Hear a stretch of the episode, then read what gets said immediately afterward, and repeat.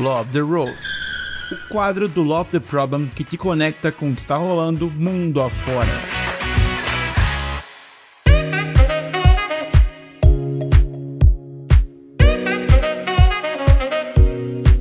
Fala galera, tudo bem? Nesse Love the Road trouxemos palestras, painéis e muito mais do que rolou CG Rio para quem não teve a oportunidade de assistir ou queria ouvir de novo. No episódio de hoje, juntamos alguns entrevistados que falaram sobre transformação na prática. Então a gente conversou com o Hugo Moser e o Thiago Miller sobre transformando aprendizados de produto em inteligência de negócio. Conversamos também com a Patrícia Marçal com Transformando a Liderança Tradicional, um case de sucesso. E com a Camila Lucone e Matias Gusso, com a palestra Transformação Organizacional por meio de Agilidade de Negócios no Centro Administrativo Sicredi. Então, bora ouvir o que rolou?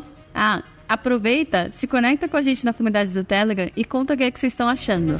Um beijo!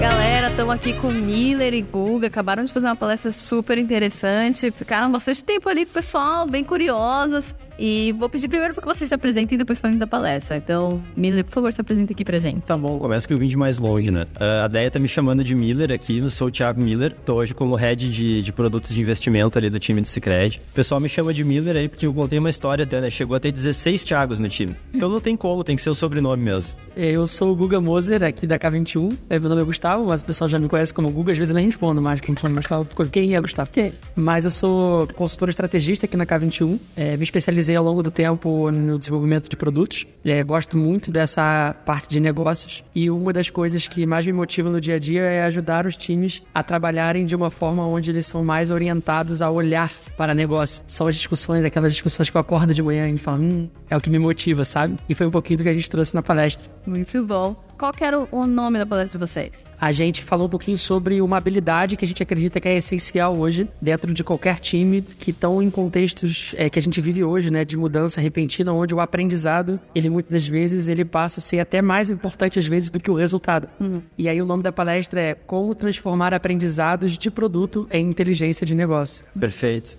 E a gente até entende que isso como uma habilidade pode ser praticado, pode ser treinada e com aprendizados, né? E foi isso bastante do que a gente compartilhou ali hoje, aprendizados que a gente viveu que nos ajudaram também nos nossos times e nos processos que a gente viveu em conjunto ali construir essa habilidade, né? De ter essas orientações práticas para os times poderem acionar no dia a dia. Então vamos entrar um pouquinho no conteúdo. Se a gente conseguisse resumir essa palestra de 50 minutos em 5, Quais eram as principais mensagens ou os principais aprendizados que vocês queriam compartilhar? Maravilha. Como o Miller falou bem, assim, a gente acredita que essa é uma habilidade, a gente transformar esses aprendizados em inteligência de negócio. E aí o primeiro passo que é muito importante é desmistificar um pouquinho essa palavra, né? Inteligência de negócio. Que às vezes a gente ouve falar e fala assim, caramba, te imagina aqueles dashboards tudo automatizado, interligado, e a pessoa faz uma pergunta e você já aciona ali e você consegue fazer tudo de forma elaborada. Também é isso. Pode ser isso, mas até chegar lá existe uma jornada. E a gente acredita que no início é tão simples quanto transformar aprendizados em orientações práticas para os times. E o Miller trouxe várias histórias, né, Miller? Se você quiser contar uma de como é que é, na prática, né, a gente transformar esses aprendizados em orientações. Perfeito. A gente teve um dos cases que a gente falou, né, Guga? Era sobre aplicação ou fundos de investimento, que foi um case que a gente trabalhou, que teve uma hipótese que se a gente diminuísse o valor ali que as pessoas precisam aplicar para poder entrar no produto, isso traria mais recursos, mais aplicações, que é meio óbvio, né? Só que teve um aprendizado que foi bem interessante nesse processo, que ele trouxe aplicações de outras pessoas. Ou seja, por perfil de cliente, porque a gente entende que aquela alavanca mexeu no comportamento. Então, dentro do nosso contexto, quando outra pessoa quiser trabalhar uma estratégia como essa, de aquisição, de ativação, não precisa sair do zero. Ela já tem aprendizado de qual gatilho, de qual alavanca ela pode usar. Isso, no fim das contas, é inteligência de negócio. E tem um outro ponto, acho que das práticas, assim, que a gente tem falado e habilidades dentro da inteligência de negócio, é conhecer muito bem os dados, né? Conhecer os dados do, do seu negócio, entender o seu modelo de negócio, é o que diferencia times de feature para times de produto times de produto conhecem muito bem os seus dados e o seu negócio. Excelente. E o Miller trouxe um dos aprendizados da palestra que ele destacou, e se eu pudesse destacar um, eu destacaria a arte de contar boas histórias. Porque no final do dia, as pessoas, é você quando você convence uma pessoa, você fez isso por meio da razão. E pode ser até que ela concorde com você. Mas para que a pessoa tome uma ação, você não basta apenas você convencê-la pela razão. É preciso você tocar no coração. E o que exatamente é esse tocar no coração? É, muitas das vezes você tem dados, você tem informações e eles dá, esses dados dizem coisas, né? Só que os dados por si só eles não contam as histórias que estão por trás e é aí que você entra. E essa arte de contar histórias é uma das formas mais poderosas que existe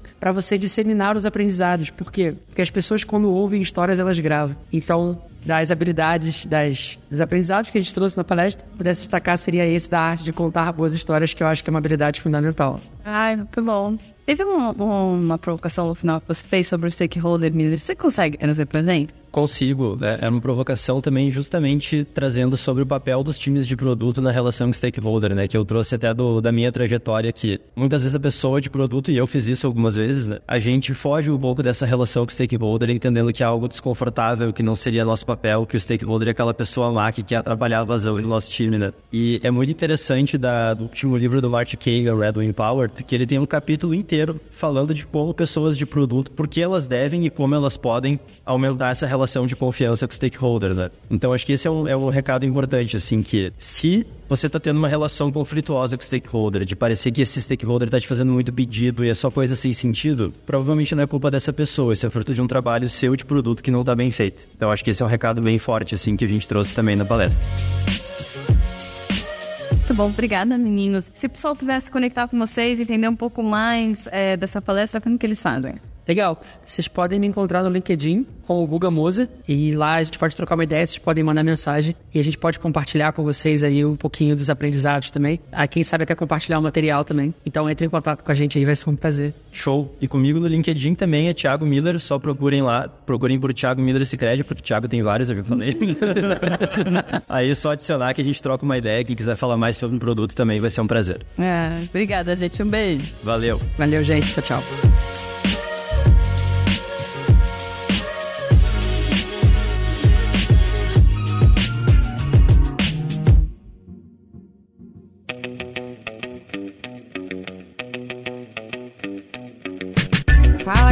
Galera, Flor mais uma vez, diretamente do SG Rio. Na verdade, quando vocês ouvirem esses episódios, já vai ter passado.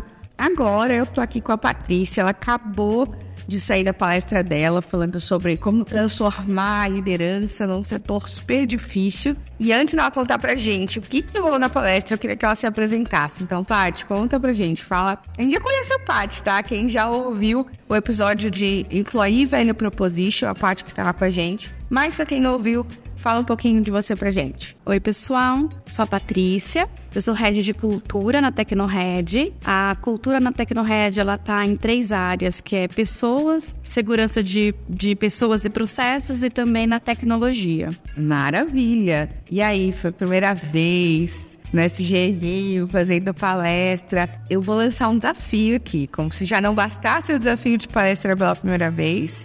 O desafio é, você consegue trazer um pouquíssimo tempo, o que que rolou, o que que você mais gostou de compartilhar um pouquinho do que foi, sobre o que foi a sua palestra? Tá, foi a primeira palestra, é verdade, mas ela foi muito fácil porque estava com uma super parceira, Andressa Chiara, na área, né, comigo. E a gente tentou mostrar um pouco pro pessoal como é possível, com algumas ferramentas e pouco tempo, evoluir a jornada de agilidade e fazer entregas em curtíssimo tempo. O que a gente trouxe na nossa palestra foi quais eram os desafios que a gente tinha numa liderança totalmente tradicional, num, num mercado siderúrgico que é bastante operacional, como é que a gente traz agilidade para o dia a dia de fato entregando valor. Então, é, um, uma das coisas que eu vi que o público super se interessou e a gente conseguiu explorar bastante foi como que a gente faz a liderança pedir ajuda. Como é que a gente cria esse ambiente de segurança para que todo mundo consiga pedir ajuda e de fato falar o que precisa porque quem conhece a indústria sabe que os problemas eles não são ditos. E aí a agilidade trouxe isso muito aflorando pra gente através de métricas, é verdade, mas o pedido de ajuda eu acho que fez uma grande diferença na Tecnored e eu vi bastante gente interessado nessa ferramenta. E o pedido de ajuda, gente, a gente pode até ter um episódio para falar só sobre isso, porque realmente gerou muito interesse, mas nada mais é que a gente colocar num quadro as pessoas pedindo ajuda para quem está ali naquele, naquela sala, naquele ambiente, de maneira que a gente traga visibilidade para o que está acontecendo e fomente esse processo das pessoas correrem atrás para poder resolver esses problemas. Aí teve até uma pergunta, o Paty, que eu achei muito massa. Uma pessoa falou: pô, qual que é a diferença de eu pedir ajuda pelo WhatsApp, de eu pedir ajuda pelo Teams, de eu pedir ajuda pelo e-mail?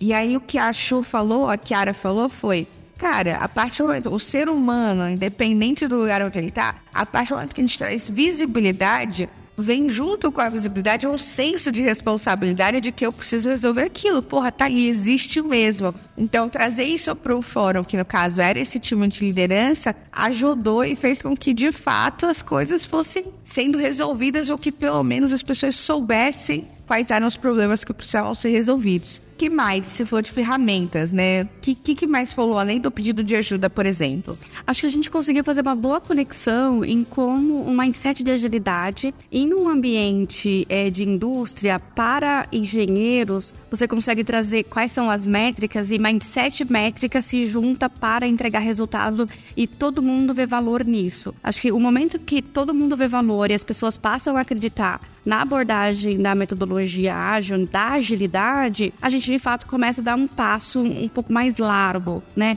Ou talvez a gente estava engatinhando, a gente levantou e começou a andar na Tecnohead nesse sentido. Eu trouxe até um, um exemplo lá que a gente tem o OKR Board, é, no check-in, esse OKR ele estava vermelho porque a gente não ia entregar um líder viu, levou para o quadro de pedido de ajuda, pediu ajuda, todo mundo sentou para resolver, o problema foi resolvido e o check-in voltou para verde e nós conseguimos entregar. Então, a conexão de todas essas métricas com o mindset faz de fato é, diferença. E foi um pouco isso que a gente tentou trazer na nossa, na nossa palestra. Muito bom, gente. Eu tava lá, assisti a palestra, nem vou contar que tava no case, né? Fiz parte, construímos-se junta, mas é muito incrível poder ver como pequenas mudanças e ferramentas conseguem habilitar as pessoas para que elas façam parte dessa mudança e façam acontecer. O Paty, se a gente quiser saber mais sobre você, se a gente quiser saber conversar com você e tirar alguma dúvida sobre esse case específico ou sobre qualquer outro tema que você gosta, que você quer a sua especialidade, como que a gente faz? Gente, eu acho que a maneira mais fácil para me encontrar é no LinkedIn. Então, meu LinkedIn é Patrícia Marçal. O Marçal é C cedilha, só tenho dois nomes mesmo, não estou ocultando nenhum nome do e-mail. E pelo da Tecnohead também. É, tem bastante postagens minhas na Tecnohead, que é Tecnohead Desenvolvimento Tecnológico. Maravilha, maravilha. A gente vai colocar na descrição é, do episódio, compartilhando na comunidade todas essas informações e também, quem quiser mandar uma mensagem no Telegram ou conversar com a gente, estamos abertos. Tati, muito obrigada pela participação mais uma vez. Espero que a gente se veja em mais episódios. Valeu. Obrigada, Flor.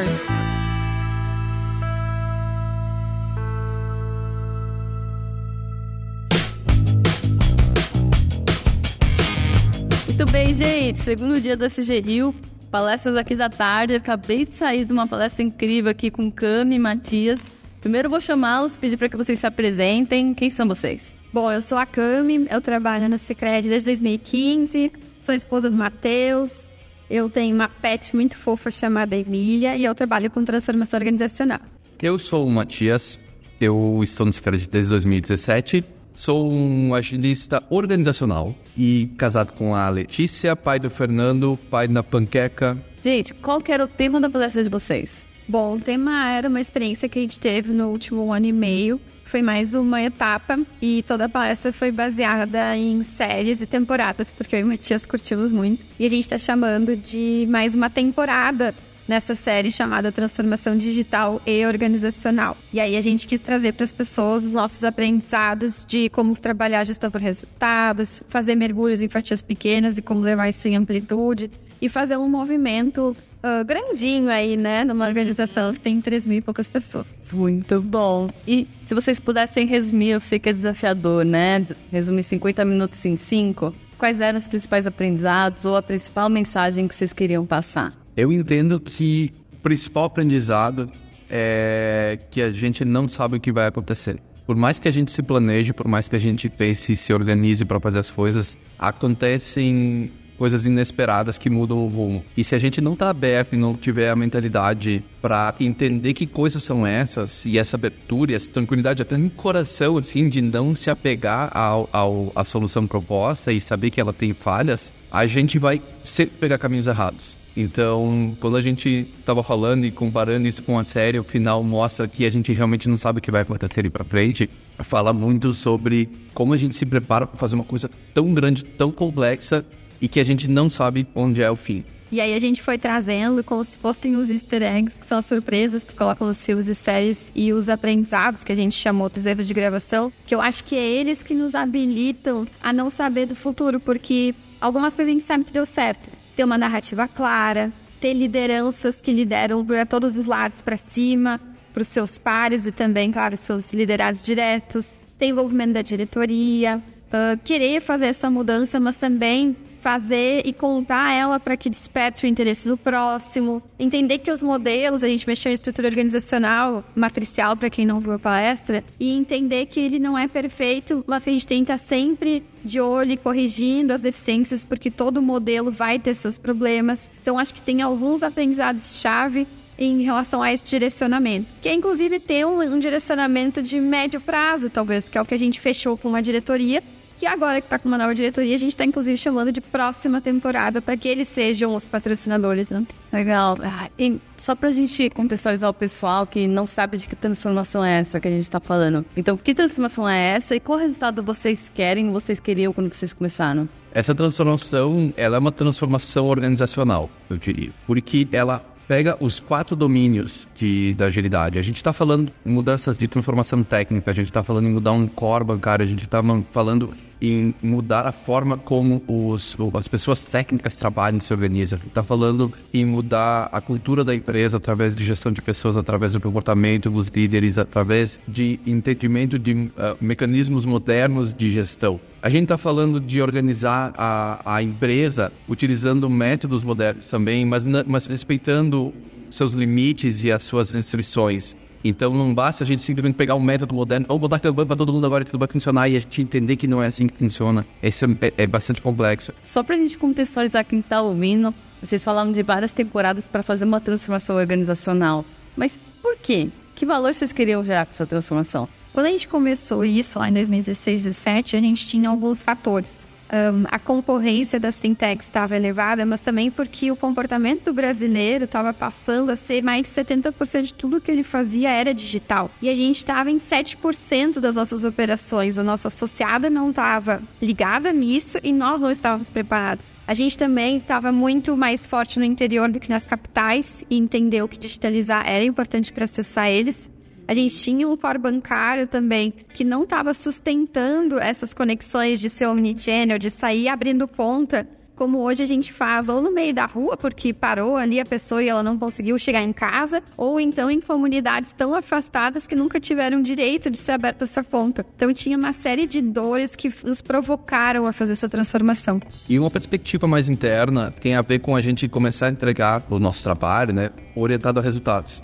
E não apenas resultados de negócio, eles são o nosso drive, é aí que a gente quer chegar, mas conectar esses resultados de negócio aos outros domínios de, de técnico, de organização e de cultura. Porque não basta eu ficar entregando orientada ao negócio e meus resultados estão bons, mas eu estou fazendo um impacto negativo na, na vida e na, nas pessoas. Então eu preciso começar a cruzar as, a, esses, esses domínios e fazer isso de uma forma muito equilibrada. Então eu entrego um valor, eu estou gerando valor, eu tenho pessoas felizes trabalhando comigo, as pessoas querem trabalhar nesse lugar, eu tenho uma excelência técnica muito boa, então quem olha para o nosso negócio ver que tem realmente uma qualidade no que eles estão usando e eu tenho uma organização que funciona bem, que não tem desperdício, que ela consegue utilizar processos e ferramentas internamente para gerar esse resultado todo aí. Então, para mim, muito do objetivo que a gente tem com essa transformação internamente é criar esse ambiente, né? É praticamente aquele lugar que todo mundo quer trabalhar. Muito bom.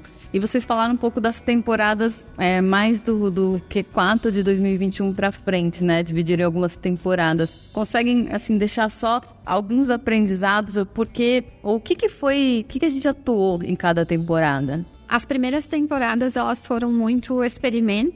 Então, vamos trabalhar em profundidade, em um mergulho, em um time o que a gente aprendeu dali serve para um próximo time ou serve de repente já para toda a empresa? E eu acho que a gente aprendeu para os dois lados. A gente fez um segundo time que foi meio de pagamentos, aí foi indo, foi indo, foi indo. Hoje a gente fez em 13 times também evoluímos nas horizontais. Três áreas, né? Três verticais. Três verticais, né? São é, bem maior que o time. A gente 100 a 200 pessoas cada time, mais ou menos. E também a gente foi evolu evoluindo em artefatos que eram transversais. Então a gente sempre traz o exemplo do, do PPR, que foi um experimento em profundidade, mas que depois, por exemplo, para mexer no software de gestão de desempenho para todos, não tinha como virar uh, pequeno. E aí a gente já fez a provocação já foi educando as pessoas, mostrando até o primeiro case que deu certo para conseguir levar para todos. O aprendizado interessante também é sobre a narrativa, né? Porque eventualmente quando a gente propõe transformações assim e permite que cada lugar, cada vertical se desenvolva da sua maneira,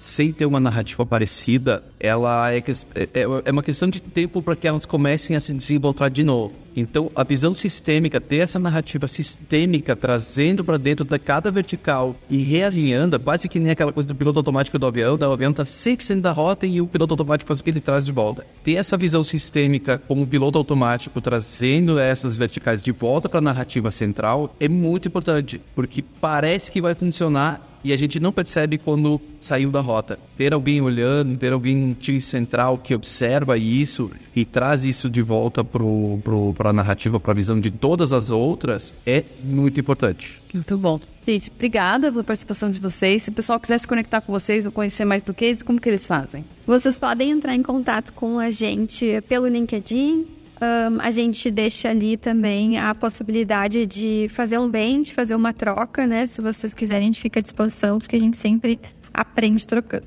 É isso mesmo. LinkedIn é o lugar para encontrar a gente. Então tá bom. Muito obrigada, gente. Um beijo para vocês. Valeu, beijo. Bom.